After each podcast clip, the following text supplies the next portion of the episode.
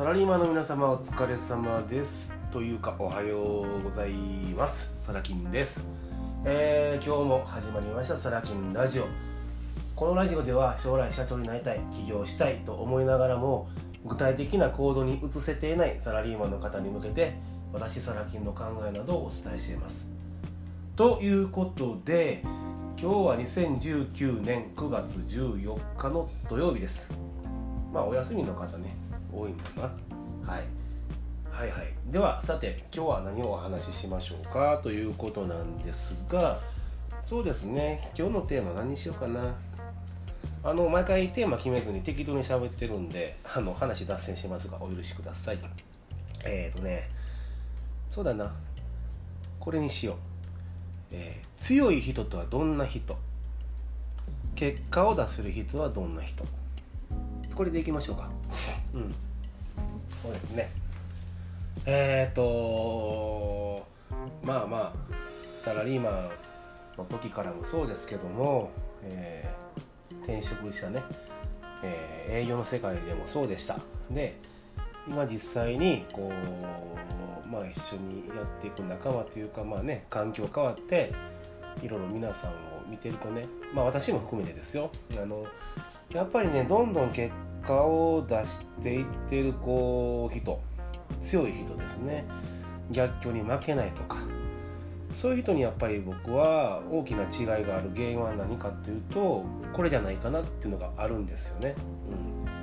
うん、でそれ何かというとねえーっとすごい高尚な人間を装った話し方をするとこの言葉ご存知ですかね。あの自然は真空を嫌うっていう言葉。聞いたことないですか？あのねアリストテレスさんって聞いたことあります？名前。はい。あの古代の哲学者のね超超有名な方なんですけども。その方がねあの 言ってる言葉なんですよね。自然は真空を嫌う。まあ解釈はね、まあ、人それぞれこう微妙な違いがあったりするんですけどまあ私はねこれをね、えーこう解釈しています。何か結果がね欲しいなればねそれに伴う代償を払いなさいよってことだと私は理解してるんですよ。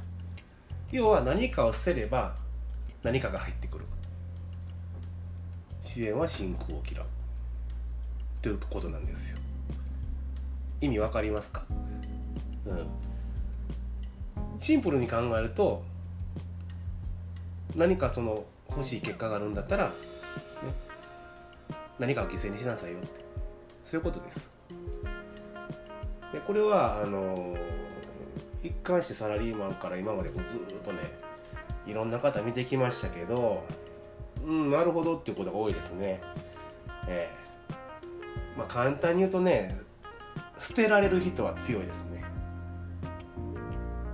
そうそう。自分の持っているもの何でもいいんですよ。まあ物質的なものでも精神的なものでもね環境的なものでも何でもいいんですけど捨てられる人は強いですね。はい。例えばね今、えーとね、サラリーマンの皆さんにお伝えすることがあるとすれば、ね、社長になりたい起業したいって言うんであればね何捨てますか、一番身近なのは時間ですよね。えー、ごたごたになって帰ってきて家でくつろぐその時間を捨てること。要はその今までくつろいでテレビ見ていた時間を、ね、企業に向けた行動に移すとかね。うん。なんとか分かりますよね。時間を捨てることもそうですしそうですね。人間関係っていうのもあるかもしれませんね。はい。よく言うじゃないですか。ね。こうあなたの年収と同じ年収の方が集まるみたいな。あるでしょ。うん。結構有名ですもんねこういうのもね。でもまあ毎日のようにこうね飲み歩いたりしてる仲間がいたんであればその仲間と縁を切ると。距離を置くと。まあ捨てるですよね。で捨てればね必ず入ってきます。これは本当です。真理です。必ず入ってきます、え、まあ時間を捨てればその分、えー、自分に知識とねその行動するっていう習慣が入ってきますしね、うん、その先のやっぱ結果が出るっていうね、えー、ことにもつながるんですけどもあと人間関係を捨てれば最初は孤独かもしれませんけどもねあの新たなあの仲間っていうんですかねとの出会いが待ってます。これはもう不思議なんですけど本当にそうです。はい。うんそうですね。であのー、その捨てられる人は強いこれね意図して捨てた人もいるし私はそっち派かな。うん。意図して「えいや!」って捨てましたね。で あのそれとは別の形で捨ててあの捨てられた人もいます。えー、こうなんだろうね。例えばなんだろう。うん。最近多いのが、まあ、シングルマザーさんとかでも起業されてる方、ね、増えてきてるんですけどもまあねその人の人生なんでまあ、どういった形でシングルマザーになられたのか分かんないんですけどもまあねご主人さんの死別であったりだとかまあちょっとね離婚っていう形もありますよね。で自分ではこう意図せずこう捨てるつもりはなかったんだけども結果的にこう捨てられてしまったというか信仰が生まれたってことですよね。うん、でそこに対して何かが入ってくるっていうことなんですよね。はい。分かりますかね？でその経験をきっかけに、まあ、起業するとか頑張るとかね自分の子供のためとかいろいろあると思うんですけどもそういった方は強いですよねはいであのその捨てられる人のさらに上に強い人っていうのが僕はいるんだなって思うことが多々あってそれはねえ、ー、と守るべきものがある人。これは強いですね。はい。この守るっていうのはあの自分自身をとかいうか自分のプライドとかそんなんじゃないんですよ。あの分かりやすく言うと恋人や奥さん、ね、家族子供ね。その守るべき人もの。これがある人は本当に強い。自分を守るんじゃないね。他人を守るっていうね、はい、自分の家族愛する人を守る。このあの使命というか本能というかそれを持った人は本当にこう強いですね。うん。やっぱこれはもう母親なんかがそうじゃないですか？おお母さんね。自分の、ね、子供守ると、まあ、お父さんももちろんそうなんですけどね。はい。ただやっぱりねお腹痛めて産んだね我が子を守るその強烈なパワーっていうのはやっぱりねお父さん男性顔負けのパワーを発揮されますよね女性の方はね。これが守る力ですよね。はい。でさらにさらに究極に強いのはその守るために捨てることができる人ですね。はい、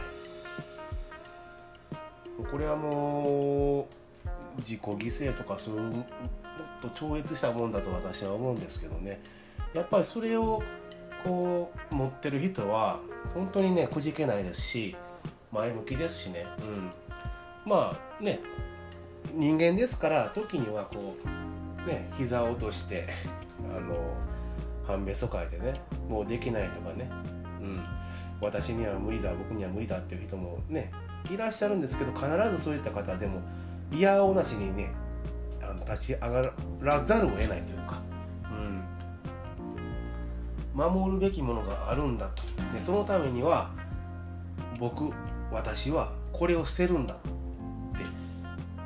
ていうこの決意というか決断ができてる人っていうのはガチで強いです。はい。めちゃくちゃ強いですね。うん。だからあの土曜日のね、まあ、休日かもしれませんけどその朝っぱらから結構重たいような話もしてますけどもこう休みの日,、ね、日とかねこうぼーっとする前にまあまあぼーっとしてなってもいいんですけどちょっとねこういったあのラジオ聞いていただいた時にふとね思い出して自身にとってみてほしいですね。うん、今自分が行動できていないのは何かを捨てることを恐れてるからなのかと。うんうん、であのなぜじゃあそれを捨てることが怖いのかっていうとこですよね。うん、でその捨てるもの明確になった時に自分が成功するために行動するために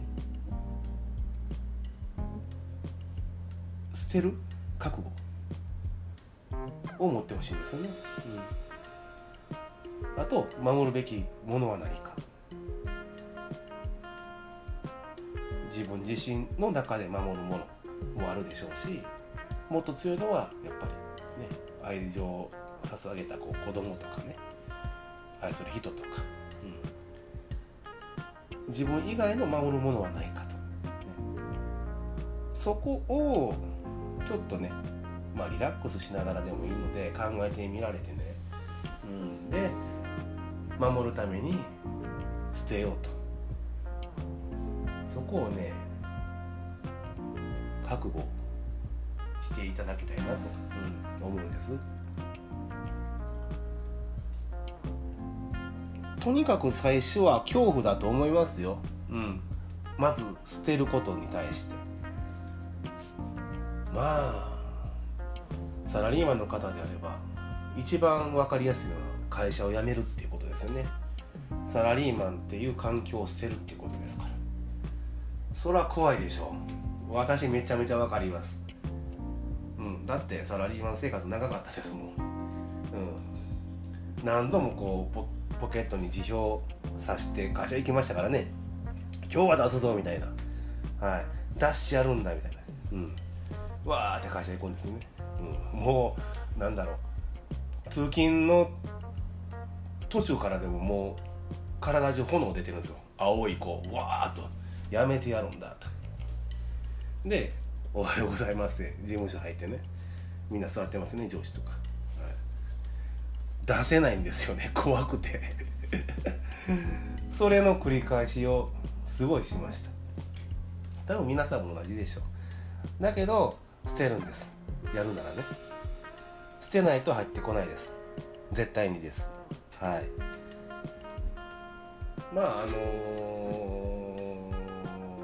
ー、といってただの勢いだけでねやめてやるっていうのはまあそれはそれで真空を嫌うんでね何か入ってくるのはありっちゃありなんですけど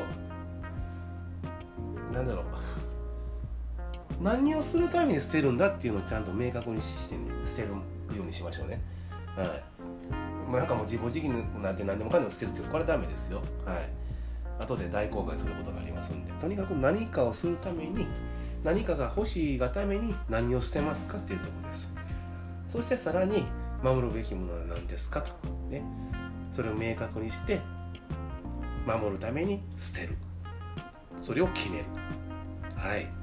ということで今日もまた真面目な話してしまいましたけども、えー、まだね明日放送しますんで毎回テーマがねコロコロ変わるんでもう全くこうビジネスとかね企業とかに関係ない話をしていくんで、はい、あの役に立ちそうだなって思うねあの内容であれば聞いていただいていいし、うん、それは当然皆さんの自由ですんで、はい、また次回お付き合いください。それではサラキンでした。じゃバイバイ。